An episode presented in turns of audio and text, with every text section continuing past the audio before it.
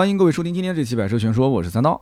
最近呢一个月的时间，这个威马的 EX 五车型啊，就成了一个网红车型啊。我从来没想到过，说我开的这台车能够知名度长成这个样子啊，就连我们小区的门卫都已经认识了我这个车啊。以前经常看到我的车都要问一句，哎，你这个车是什么牌子来着？现在呢，他是主动找我聊上两句，说，哎哎，我最近看新闻，呃，你这个车就是那个新闻上的那个那个那个叫，我说叫威马，哦，对对对，威马威马。啊，连门卫都记住这个车了啊！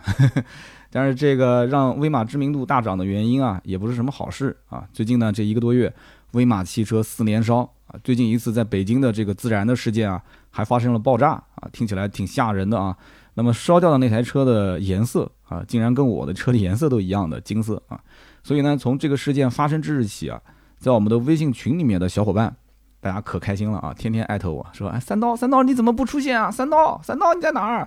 啊，每天在群里面说要让我打个卡，报一声平安啊，我我感谢感谢大家对我的这个啊关心，对吧？当然了，有些人那个从表情上来看，那个关心啊，我懂的啊，我懂的。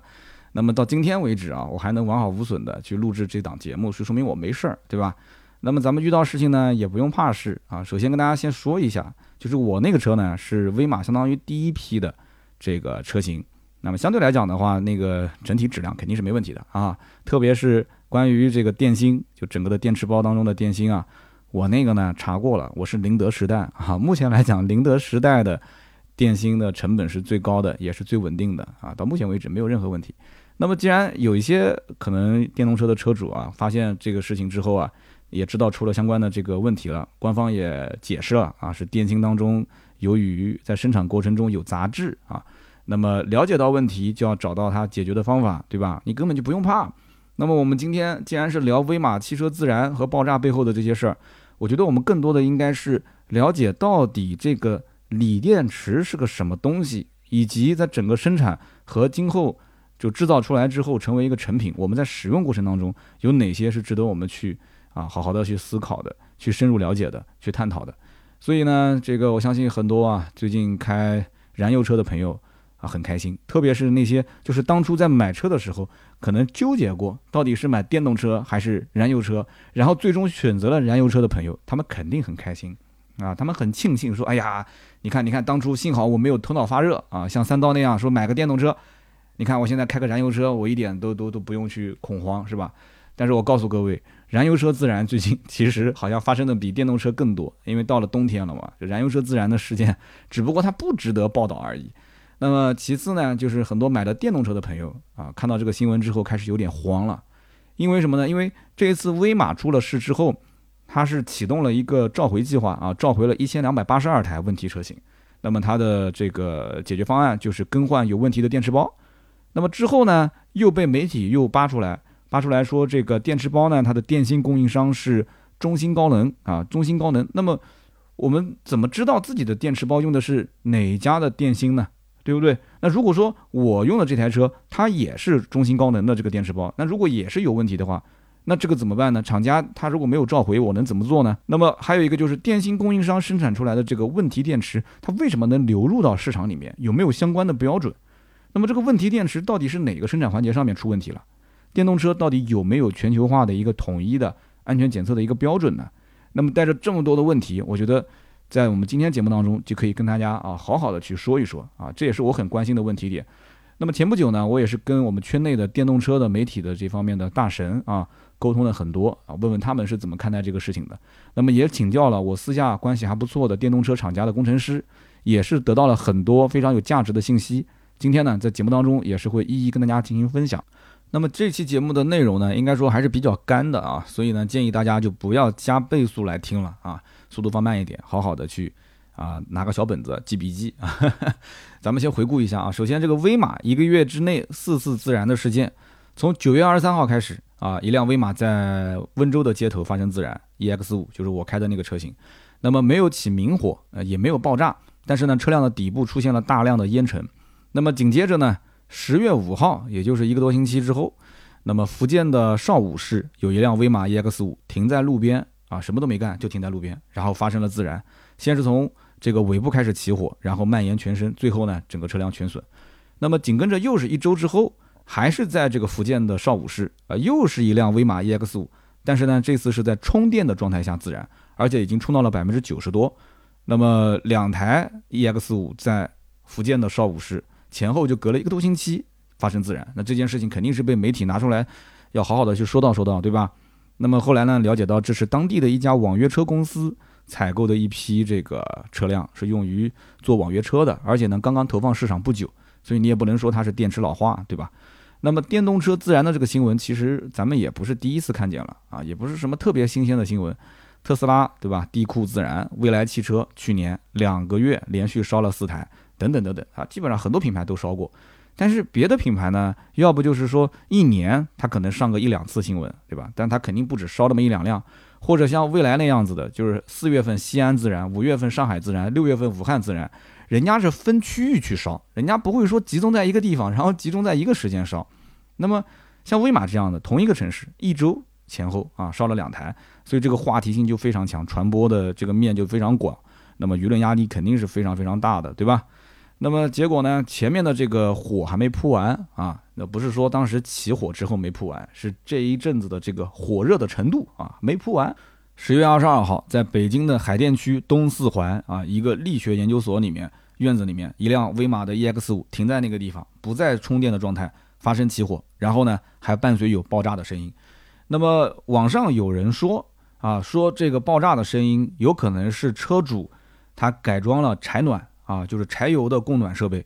那么这件事情目前没有坐实。我看到我们的威马群里面也有人讲说，那哥们儿就是改柴暖的嘛。因为现在天气冷了嘛，天气冷了之后，你如果电动车用它的这个电来进行供暖的话，会非常非常耗电，电能非常大，所以呢，续航里程就会变短。所以加一个柴油的供暖设备，有的是放在这个前面的前备箱，有的呢是放在后备箱。所以呢，这件事情没坐实，也不好多说啊。那么从网上传播的图片来看，车辆几乎是全损。那么这一事件就直接把威马这个爆炸啊这个关键词送上了各大平台的热搜榜。那么也因为这一个热门的事件，所以我刚刚前面讲了，门卫大爷都开始关心我了啊！每一次我开车出小区大门，大爷要提醒我说：“哎，小伙子一路平安啊！” 那么北京的威马爆炸事件的第二天，威马汽车官方啊上午九点先发了个声明啊，先确认确实有这件事啊。那么紧跟着下午一点，这个速度非常快，前后你想他还要去报备，完了之后呢还要去内部，因为这个一旦要是发布召回信息的话，厂家的损失应该还是比较惨重的。首先你已经坐实了这件事情就是你质量问题，那么其次你把原来的电池包拆下来肯定就不能用了嘛，然后再换上新的电池包的话，你一前一后的成本还是非常高的。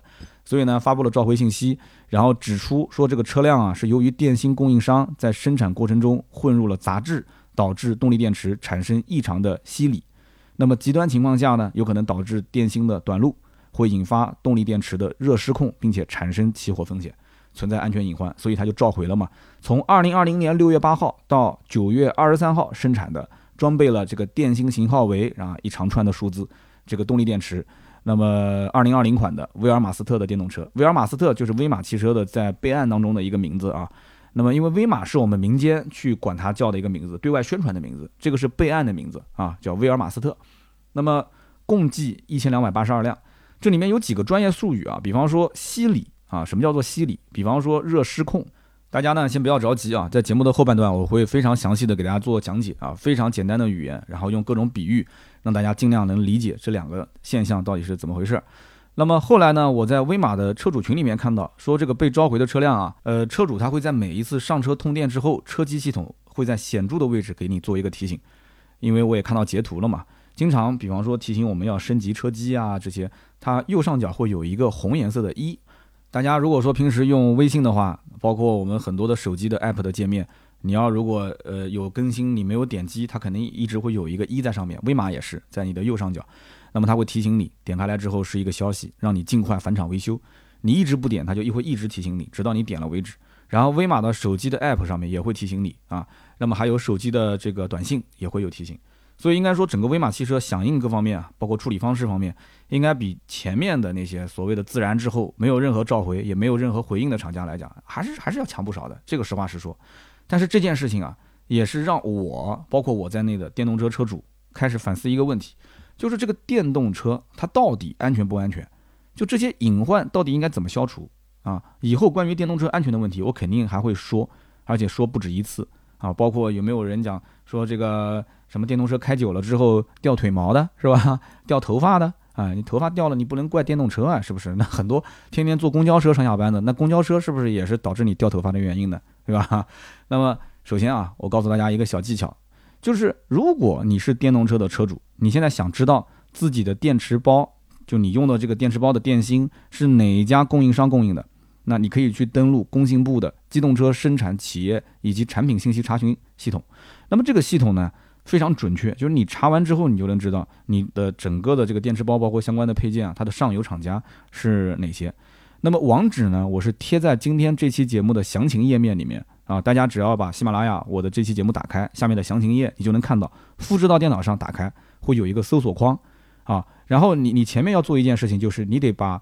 你的车辆的门打开之后，你在你的 B 柱的位置上面找到它的名牌，上面有你的整车型号，你只要把它拍个照片，然后呢，到电脑上啊，把这个整车型号那一串英文加数字，你输入到这个查询栏里面，你就可以看到自己车辆的电芯的供应商是谁了，非常准确。那么这是一个小技巧。那么威马爆炸这件事情过后没多久，网友就扒出来啊，说这个背后的电芯的供应商是中芯高能啊。那么这家公司呢，听起来哦，中兴中兴公司好像很熟悉，它其实就是中兴通信股份有限公司旗下新能源板块的一个全资子公司，啊，听起来好像是一个大公司啊，实际上是一个小公司，没多少人，而且这个公司呢，听说啊经营非常困难，啊，这个所以我觉得威马找他索赔也基本上就不要想了，就这家公司已经是听说已经解散了哈，就地解散了。那么根据中兴高能的官方信息查询，它的合作方除了威马之外，听好了啊，还包括奇瑞、汉腾、吉利、众泰以及郑州日产等等，所以你不要认为说好像只有威马一个品牌有事儿啊，奇瑞、汉腾这些，包括吉利、众泰，哪一家用的是中芯高能的这样的一个电芯？而且你去根据威马的生产日期，你可以去查，你如果正好是在这个时间内，或者是前后两三个月，哎，你的车的这个电池包电芯用的也是中芯高能的，啊，我觉得你可以给厂家打个电话了。啊，就我觉得车主之间应该可以联合起来，一起跟厂家维权。就最起码你要帮我检测，你要帮我检查，我很担心我的这个车的电池包是有问题的，你说对不对？那么厂家如果是有良心的话，啊，他如果说发现了，你看这么大个新闻，厂家不可能不知道。他发现自己确实用的也是这一批有问题的这个电芯电池包，那厂家应该是主动提出召回的。我这里也是呼吁，人命关天啊，厂家你千万不要为了省这一点钱。到时候要是大面积的出这些人命关天的事故，这绝对不是闹着玩的啊！我知道我们的节目当中有很多厂家的人也在听。那么在这个召回的更换的期间，车主到底能做些什么？就如果说有些就是发现明显就是这个批次的，对吧？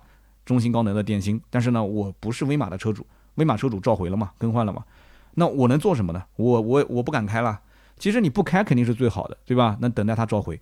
那么如果说一定要开的话，怎么办呢？那就一定要保持一个习惯，就是不能满充满放，尽量不要用快充啊，尽量不要用这种直流电充电，而是用这个慢充桩，也就是交流电去充电，浅充浅放。什么叫浅充浅放呢？也就是说，电量不要等到它快要用完的时候再充电，而是至少在百分之五十、百分之六十，甚至百分之七十的时候。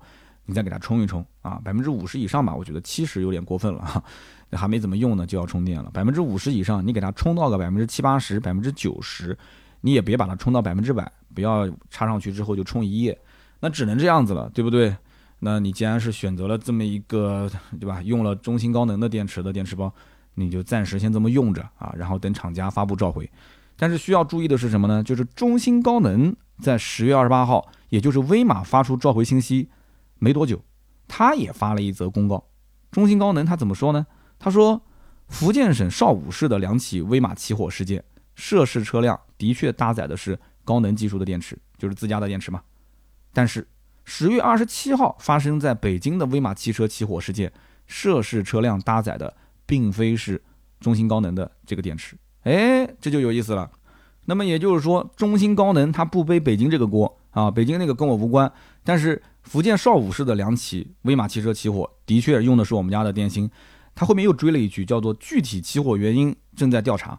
那这句话其实反过来讲，也他没有完全背，就是说，这里面我一会儿要说到关于生产流程当中，整个的电池包，因为最终是在威马汽车的工厂里面做分装的啊，它只是一个电芯的供应商。一会儿我把整个流程跟大家说一遍啊。所以这一份公告，这个如果是行业内的人一看就知道，其实他就是完全不想背锅嘛，对吧？但是对于普通老百姓来讲的话，他就算看到了这一则公告，他最多就是理解啊，北京的用的不是你们家的，但是前面邵武式的那两个还是你们家的，就说明你电池还是有问题嘛。那么这则公告一亮相。很多人又在讨论另外一个问题了，就是这个威马汽车到底有多少个电芯的供应商？哎，这个问题我也是从侧面打听了一下啊。目前威马的电信供应商有宁德时代，大名鼎鼎的宁德时代啊，然后中芯高能这次也是一战成名了，对吧？然后呢，还有瑞普能源和我们江苏的塔菲尔。那么，二零二零年前三季度，威马汽车一共生产了一点五七万台，其中呢，宁德时代。占到了九千六百九十二台，也就是占到百分之六十一，这个比例还是非常高的啊。那么塔菲尔呢是占到了三千三百一十三台，占百分之二十一。所以说啊，就看这个数据就知道，光宁德时代跟塔菲尔就占到了它整个电芯供应商的百分之八十二。那么剩下来，中芯高能两千二百五十七台，占到百分之十四；瑞普能源五百三十二台，占百分之四。那么我去年提的那台威马 EX 五呢？我这个车的电芯供应商是宁德时代啊，那么这几家供应商里面，宁德时代目前来讲应该是最稳定，也是成本最高的一家。那么有人肯定要问了，那既然宁德时代一直用的都挺稳定的，那就全部都用他们家的电芯不就行了吗？好，这里面存在两个问题啊，一个呢就是宁德时代它的供货量，并不是说完全只给你威马这一家，其他家也要给。啊，其他家也要给很多，基本上市面上你能看到的电动车，绝大部分都会从宁德时代去采购，但是并不是全都是从他们家采购的。所以威马它的，你想它三季度一共生产了一万五千七百台车子，它如果全从宁德时代采购的话，宁德时代哪有那么多的供货量呢？好，这是第一个。第二个呢，就是成本的控制问题。如果只用宁德时代一家的话，那么这个议价权就在对方的手里面。那么如果说能有两到三家备选。那么互相竞价之后呢，这个成本自然而然也就降下来了，是吧？大家要投标嘛，对吧？都想成为威马的供应商，那么小品牌肯定是愿意往里面去挤的嘛。大品牌无所谓，像宁德时代这种都是别人追着他，对不对？小品牌嘛是他追着厂家。那么我曾经在节目里面介绍过，说这个新能源车企的电池采购流程，它的上游的电池供应商和车企之间的合作一般是分成两种啊。上游的电池供应商一般分成 C 二供应商，也就是它只提供这个电芯。啊，电池包里面是有很多很多的电芯，那么这个电芯呢，啊，车企采购回来之后进行成组，啊，成一小块一小块的成组，然后呢，再把它分装成一个 park，啊，分装成一个电池包。那么另外一种就是从上游厂家直接采购过来的，就是一个 park，就是一个电池包，然后就直接车企呢，呃，安装在车子上面就结束了。那么威马在温州的工厂，它是有电池包的分装生产线的。因此，它采购的是电芯，然后自己进行这个成组和分装。也正因为如此，所以这次威马公告里面说这是电芯供应商的问题。那么电芯供应商，我刚刚讲了嘛，中芯高能发布公告说问题具体还在调查。那还查什么呢？那都说是你的问题了。他既然说还在调查起火原因，那言外之意就是，那这个不一定是我的电芯的问题，是吧？你说我有杂质，那也可能杂质是在你分装的过程中产生的。是吧？那可能不是电芯的杂质，是分装过程中的杂质引起的电池包起火。所以这里面你要说再往里面去追溯，我觉得对于老百姓层面来讲已经没有意义了。老百姓只要知道这个电池不安全就 OK 了。那么从我们就是做汽车媒体、汽车新闻报道来讲的话，我其实是想知道具体是不是它的电芯啊含有杂质啊。那么这一批车或者说更多的一些。这个电芯的供应都是有问题的，到底涉及到哪些车辆？我觉得相关部门一定要严查到底，因为这个毕竟是非常非常危险的一件事情啊！我接下来要具体的去聊啊，我们到底了不了解这个锂电池？那么除了电芯的供应商生产过程当中混入杂质会引起起火，那么电芯成组和分装这个过程当中又会遇到哪些问题呢？那么我查过之前啊，三星 SDI 单体电芯，它在成组的过程当中。它对于极耳进行激光的焊接的时候啊，它就出现了焊渣。我们不用去了解什么叫极耳，我们只要知道，反正焊接过程中掉渣了啊，你就这样这么这么简单的理解就可以了。然后它在软包电池里面，时间久了之后，这个焊渣啊，它就会穿破绝缘体，导致导路。这就是单体电芯在成组的过程当中，极耳相连工艺出现了问题。所以说，电芯的生产连接成模组，然后再分装成整个的电池包，这个 Park 这个过程当中啊，每个环节必须是无尘化的管理啊，无尘化的一个生产工艺，应该讲还是相对于来讲要求很高，成本很高，也相对比较复杂，所以生产环境的要求很严苛。那么电芯的内部从材料涂布、卷绕啊，或者说是碟片整个过程。它都有可能会渗入这个杂质，所以电芯内部的杂质就会导致吸里现象啊。那么最终充放电的时候发生热失控啊，又回到了刚刚两个词汇吸里热失控。所以这里面我们还是解释一下啊，什么叫做热失控，什么叫做吸里。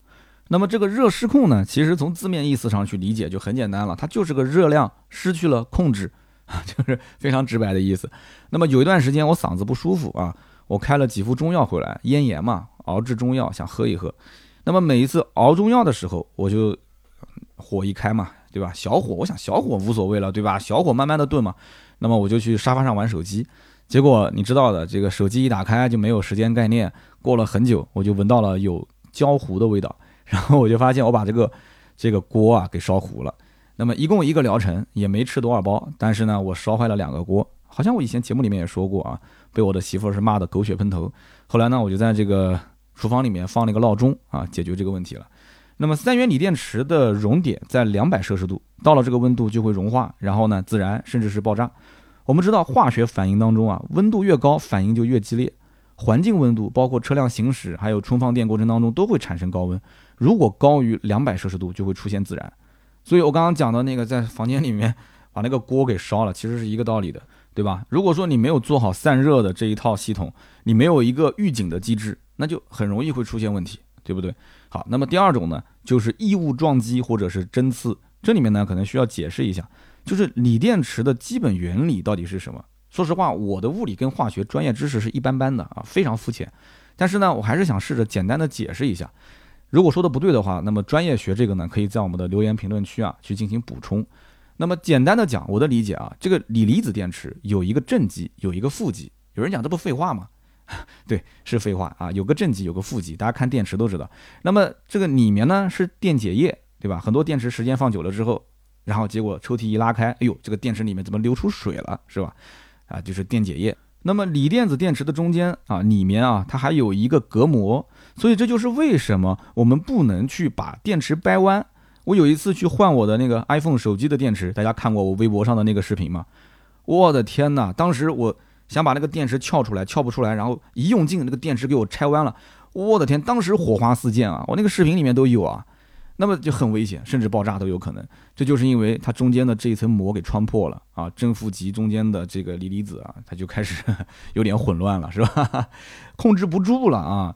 那么充电的时候，大家知道锂离子从正极穿过隔膜跑到负极，这叫做脱嵌插入的过程，这是一个比较专业的术语啊。那么放电的时候，锂离子从负极穿过隔膜往正极跑，这是一个脱插嵌入的过程啊。反过来，那么平时如果是正常的充放电，那都没有问题，对吧？但是，一旦如果是异物撞击或者是针刺，它的中央这个隔膜破裂了，正负极直接相连，发生短路，就会释放大量的热，对吧？先是冒烟啊，然后燃烧爆炸，对吧？它材料融化，电池自燃爆炸都很正常，这是第二种情况。那么第三种情况呢，就是过充或者是过放。其实从电动车来讲的话，包括啊电动自行车，甚至咱们的手机上的电池，它其实都是有在充电的过程中有过充过放的保护的，因为现在的系统都比较先进嘛。那么手机都是配快充的啊。说到这里的话，那买 iPhone 十二的用户，可能就是对吧？你得额外去买快充头了，是吧？听说好贵，几百块钱是吧？哎，不差一点钱啊。那么手机快充的时候都是什么？刚开始特别快啊。但是呢，当这个电量快要充满的时候，速度就会逐渐的慢下来。电动车也是一样啊，在快充的过程当中，刚开始也是特别的快啊，那么后面就会开始慢慢慢慢的变慢，这就是对电池的一种保护机制。但是如果大家想一想，过充保护这套系统失灵的话，大家知道软件不可能一直都是这个灵活的运转，那这中间就万一要是失灵、过充或者是过放久了，锂和电解液发生反应。形成沉淀，然后逐渐的堆积，就会把中间的隔膜刺破，造成短路，最终就形成热失控啊！这也是咱们看到的自燃的现象，对吧？所以我看到每一次自燃发生的时候啊，下面会有很多人留言，他们讨论一个什么问题呢？也不是什么特别的深奥的问题，什么什么这个吸锂现象怎么怎么，它不是这个，他们讨论的是三元锂电池不安全，三元锂电池不好，还是比亚迪牛逼啊？为什么呢？因为比亚迪用的是磷酸铁锂电池，是不是？今天节目听到这里，我相信很多是比亚迪的车迷，是吧？底粉啊，他们就认为说比亚迪就是最稳定的啊，就是最好的，比亚迪从来不自燃。那么在这里呢，我也想多说两句啊，我冒着得罪底粉的风险，我多说两句啊。首先。比亚迪的确是为数不多的坚持在磷酸铁锂电池上面坚持做研发的企业，这里面必须要 respect 一下啊，需要这个尊敬一下。但是呢，并不是比亚迪所有的电动车都是用磷酸铁锂电池的，你不信你去查啊。比亚迪电动车当中仍然大量有使用三元锂电池，虽然说最近炒得很火的什么刀片电池啊，磷酸铁锂。刀片电池就等于把磷酸铁锂直接这个概念给带出来了。那么，因为工信部对于新能源车的补贴，它会提出一个要求，什么要求呢？就是它的电池的能量密度，它会有要求。就你同样这么重、这么大的电池电池包，它能量密度高的话，它续航里程就大了嘛。那么你如果低于某个标准啊，续航里程不够，好，对不起，能量密度不够的话，补贴给不到，给不了，或者说给的很少。那么你要高于它的标准，你可以获得大额的补贴。那谁不想要补贴呢？比亚迪不想要补贴吗？肯定要。那么磷酸铁和三元材料这两种材质在能量密度上，后者它比前者有着至少一倍以上的优势啊！这个事实到目前为止几乎是无法改变的。所以这里面我们可以再普及一下关于这个电池的知识啊。早在一七八零年，意大利的解剖学家啊，叫做加法尼这个哥们儿解剖青蛙。然后呢，两个金属刀碰到这个青蛙的蛙腿，哎，这个死去的青蛙竟然腿抽搐了两下，所以呢，这个哥们儿就推测是不是存在一种叫做生物电，他当时以为是生物电。然后到了一七九九年，就是十九年之后，有个物理学家叫福特啊，不是那个美国的造汽车的福特啊，他这个福是单人旁一个犬啊，这个福。那么福特提出了一个叫电堆的理论，他就说这两种不同的金属之间啊是会产生电流的，这个不是生物电。那么后来呢，他就用银和铅，然后呢，在这个银和铅中间啊，就放着用盐水浸泡的这个浸泡的这个布啊，他做一个堆叠，然后证明说这个理论是存在的。但是这个福特的用的方法呢，会产生氢气泡啊，就不稳定。那么到了一八三六年，又过了大概四十年吧，一八三六年，然后科学家叫丹尼尔，他用锌板和铜板放在硫酸里面。然后就解决了会产生氢气泡这个不稳定的问题。然后锌呢就是负极，铜呢就是正极，他做了一个蓄电池，叫做锌铜电池。那么后来呢，这个爱迪生大名鼎鼎的发明家爱迪生，他就发明了镍铁电池。但是同时他那个时候也知道了锂电池的存在。他其实人家讲爱迪生是锂电池的发明者，但他其实一直没有真正的实际到商用。那么了解爱迪生的人都知道，这是个大老板，对吧？他是很有商业头脑的。那么既然锂电池这么好，他为什么当年不去投入商用呢？是因为锂元素的化学反应非常的活泼。那么因此，这个锂金属的加工、保存，包括使用，它对于环境的要求都非常高。那么在很长一段时间内啊，你想他那个年代，对吧？一百多年前，他是没有办法去能保证每一个环节都是。安全无忧的啊，他不能保证，所以他不敢去商用。商用的话，那全都出人命了，这怎么办？我们之前曾经聊过，说这个福特汽车啊，在当年其实也跟爱迪生合作过，对吧？去造电动车的故事。其实那个时候，爱迪生发明的是镍铁电池，福特汽车上面用的是镍铁电池啊，那个不是锂电池。那个时候如果用锂电池的话，我的天哪，那就有点穿越了啊。那么一直到一九九一年的时候，索尼啊，索尼公司发明了幺八六五零。啊，商用的锂电池，然后一九九四九五年开始，大面积的全球开始，不管是什么手机啊、笔记本、各种家用电器里面，只要用到电池的，基本上都会是索尼用的这个啊幺八六五零的一个锂电池。那么锂电池的正负极，我们刚刚提到了，那它用的是什么材料呢？啊，目前来讲，锂电池的负极基本上全都用的是石墨，啊，这个没有任何问题。但是正极的材料有可能有两种啊。一个呢就是磷酸铁，另一个呢就是三元材料，这就是为什么市面上有人讲磷酸铁锂电池、三元锂电池，就是因为他们俩用的这个负极的材料是不一样的。那么这个三元是什么概念呢？其实就是三种材料啊，一般呢是有一点点小区别，有两种类型，一种呢是镍钴锰，我曾经节目里面也提到过啊，英文缩写是 NCM。另外一种呢是镍钴铝，也就是最后的锰被替换成了铝，英文缩写是 NCA。特斯拉的车上用的就是 NCA 镍钴铝这样的一套电池，而我们国内大部分的电动车使用的是 NCM 镍钴锰电池。那有人讲说，那有什么区别呢？啊，给大家说一下，就是首先为什么要用这三种材料组成三元材料呢？首先啊，镍它负责的是提升能量密度，就是镍的含量越高，能量密度越高。钴呢是提升电池的稳定性，这个锰呢，或者说是你用的是铝，对吧？那都 OK 无所谓，它是作为一个支撑材料，它可以降低电池的成本。那么这么一听，大家就明白了嘛，对吧？这整个的三个材料当中，前两个肯定是最贵的，对不对？所以呢，我们就经常在厂家的这个电动车关于电池这一块的介绍当中，会听到的一个词语。叫我们用的是八幺幺电池、六二二电池、五二三电池啊，那其实说的就是它的配比啊，镍百分之八十，钴百分之十，锰百分之十啊，六二二、五二三，以此类推。那么各说各的好，有人说我们稳定啊啊，有人说我们的电池能量密度高啊，反正大家都知道这里面每一个元素代表什么意思就可以了，自己去理解。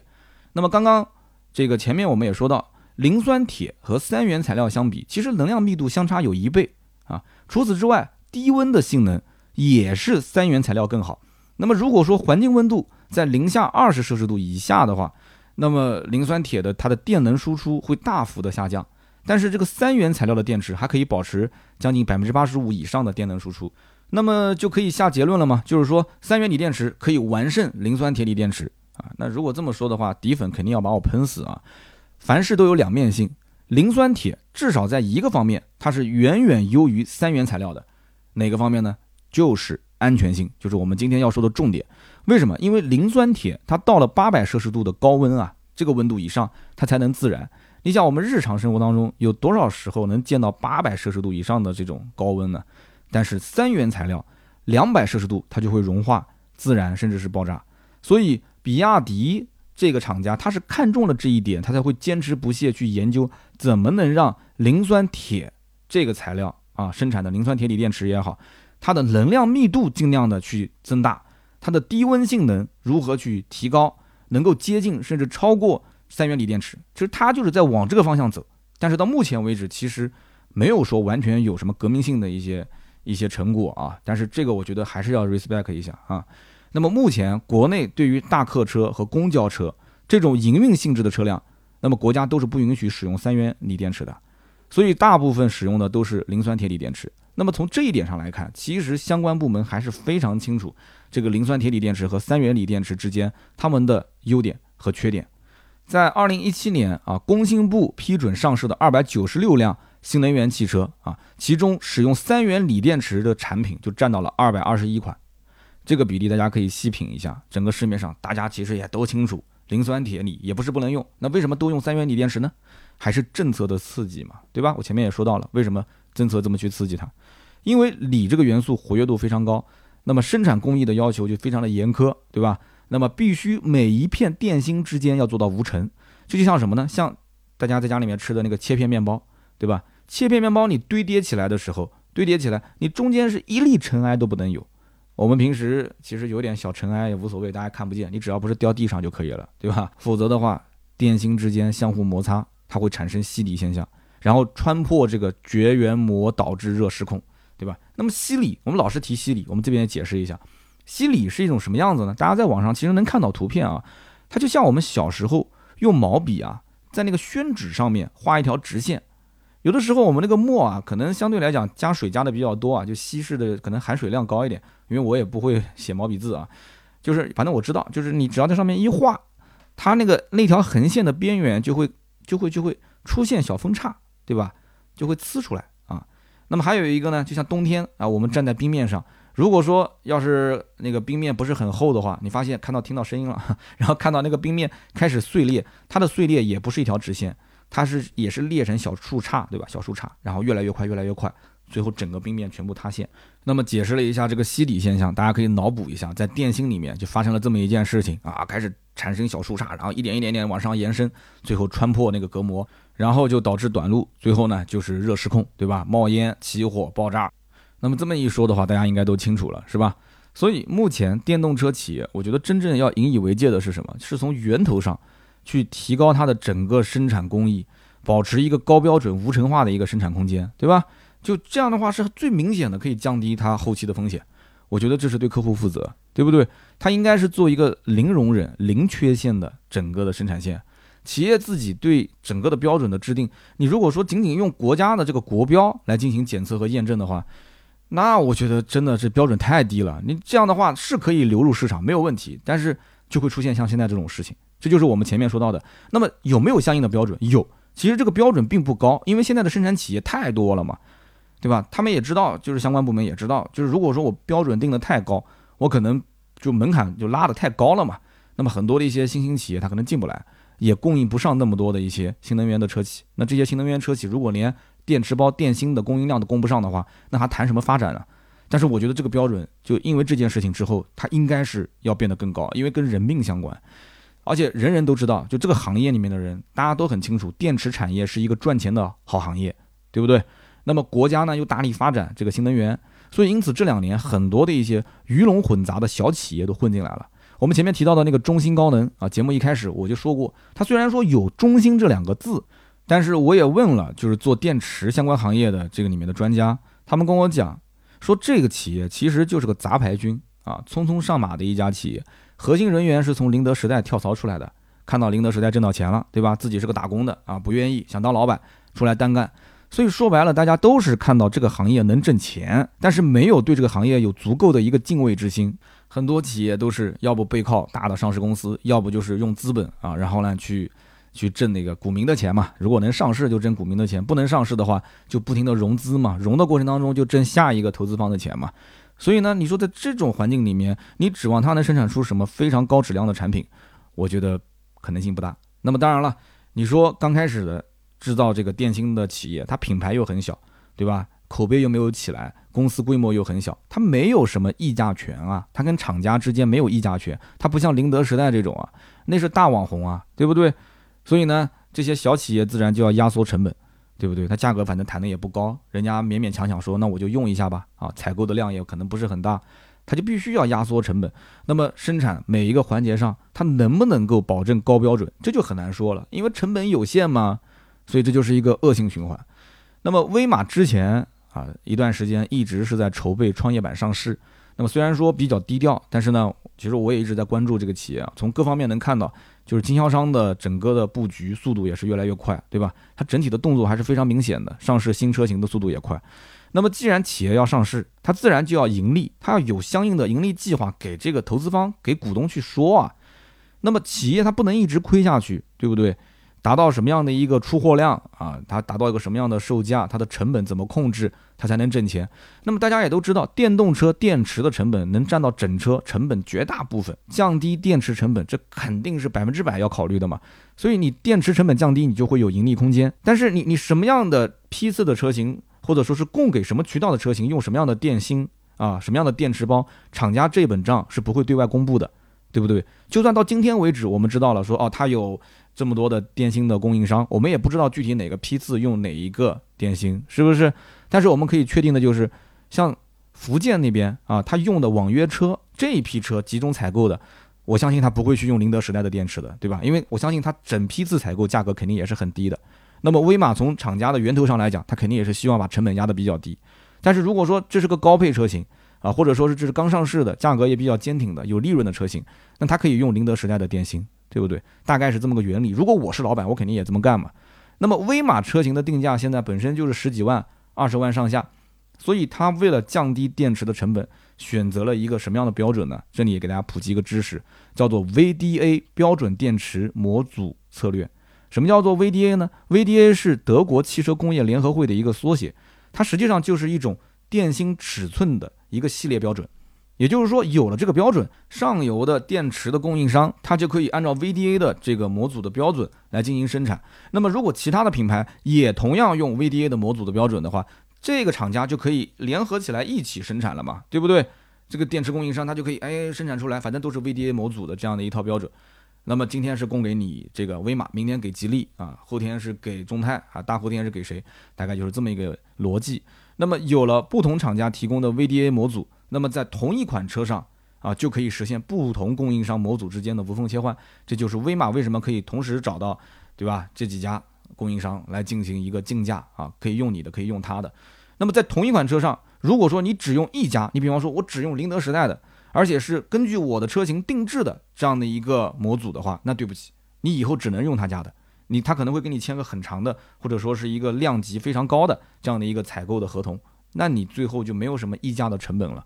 所以说，举例来讲的话，宁德时代卖给威马的三元锂电池，如果按照一度电成本一千块钱，你像我开的威马 EX 五，四百公里续航啊，它是五十二度电，成本呢就是五万多块钱，对吧？五万多块钱，这是一个非常简单的一个算式了，对不对？五万多块钱，我那个车一共才十几万。那么如果要是换成其他的供应商的话，同样五十二度电三元锂电池，它的成本应该可以下浮百分之二十到百分之三十。所以威马的这一次召回，要把以前的电池作废，再给它换一块新电池上去，一前一后，你想想看，它要损失多少钱？所以这次预计损失应该前前后后将近一个亿啊。那么对于品牌的影响，那更是不能用金钱来去衡量的，对吧？那么更关键的是什么呢？更关键的就是现在还是一个上市的筹备期。那么对于投资人那一块儿。那我相信高层还要去好言相劝啊，拿出有说服力的这种解释，跟投资人讲，要稳定人心，对吧？继续投资我。那么毫无疑问，这个威马的上市计划肯定也是要推迟了嘛。那么虽然说对于威马来讲，这是一件不光彩的事情，但是对于我们新能源车的这个消费者来讲，或者说对于整个新能源车的行业的参与者，这是一件大好事。真的，我觉得是一件大好事。因为首先这件事情引发了全民的关注，对不对？那么就像我这样的媒体，他会站出来分析啊。啊，他会去解释啊，这里面到底哪边出了问题点？今天这一期节目听完之后，大家也都知道了嘛？什么叫热失控？什么叫做吸锂？哦，原来一个厂家有那么多的供应商啊，那么在生产电池的过程当中会有哪些问题点？这大家都很清楚了，对吧？三元锂电池、磷酸铁锂电池各有什么优势，对吧？什么镍钴锰、镍钴铝啊这些东西啊，什么低温性能啊啊，什么什么就刚刚我讲到那些稳定性啊，哎，大家都知道了嘛？不行的话再重听一遍，对不对？所以民众他就能够清楚到底发生了什么。我们能做什么？这意味着什么？我记得著名的新闻评论家叫乌尔特·尼普特啊，我看过这个人一个自传啊。尼普特曾经讲过一句话，说一个合格的媒体，首先要在第一时间告诉他的读者发生了什么，同时再告诉他们正在发生的新闻意味着什么。这就是我们的工作。也就是说，媒体追求的核心能力唯有两个，一个是速度，另外一个是态度。若有前者，可以获得读者和商业价值；若有后者，便可卓而不群。那么，我既然是一个汽车媒体工作者，对吧？那我觉得这段话说的还是挺厉害的啊。所以，希望有生之年，大家今后等我老了，可以对我的评价就是：嗯，三刀卓而不群。哎呦，我脸都红了，好吧。那么，以上呢就是本期节目的所有内容，感谢大家的收听和陪伴。今天节目稍微更新的晚了一点啊，实在是抱歉。那么，也欢迎各位在节目的下方留言。去说一说，聊一聊自己对于新能源车和威马的这一事件的看法。我们呢也会在留言区啊抽取三位，赠送价值一百六十八元的芥末绿燃油添加剂一瓶。也欢迎大家加我们盾牌的微信四六四幺五二五四，加入到我们的社群里面来，一起聊天，一起玩。那么关于上一期节目的留言互动，上期节目呢我们聊的话题也非常有意思啊。呃，其中就是最后的互动环节，大家都特别喜欢听啊。我讲到了关于就是我洗澡的时候听音频的这样的一个困扰。啊，很多人说洗澡的时候喜欢听我的节目。那么有一位叫做墨雪不染衣，墨雪不染衣，他说：“三刀，我听你节目四年了，这是我第二次流泪。”哎，我不知道为什么听我节目会流泪啊？上期节目很感人吗？他说我第一次留言是一六年的那一期，叫做《人与车的门当户对》。他说我这个人呢，性格大大咧咧的，在群里面也是一样的啊。言归正传啊，我洗澡的时候去听节目，一般呢，呃，我会在这个这个衣服，就是他会把短裤。然后叠在洗漱的那个柜子上面，然后手机音量开到最大，放在短裤上面，然后再把背心呢多叠几层，再放在手机上面。说这个方法我用了十来年啊，我觉得挺好的，分享一下。然后他提醒我说，这个听听我讲，就是运动完之后穿着短袖一直不套外衣嘛。他说冬天的时候最好是室内锻炼，不要去室外锻炼。出汗之后也别着急洗澡啊，毛孔会急剧收缩，对于身体机能啊可能会有所影响啊。非常感谢这个。一看就是老铁，很关心我，谢谢你啊。然后上期节目我也看到很多人提醒我说有一种呃浴室专用的蓝牙音箱，哎，我当时一想说对啊，应该去搜一搜有没有那种浴室的防水的音箱，结果还真的给我搜到了啊。然后就我就又去到那种价格比较便宜的平台，三个字我就不说了。上次我讲的时候，还有人讲让我不要推广这个平台。我去到那个平台里面，结果搜到了十四块九还是十九块九包邮。今天我刚刚收到，然后放到我的浴室里面，我的天，用起来贼好！我跟你说啊，这真的是贼好，不知道能用多久啊。但是反正十来块钱，真的。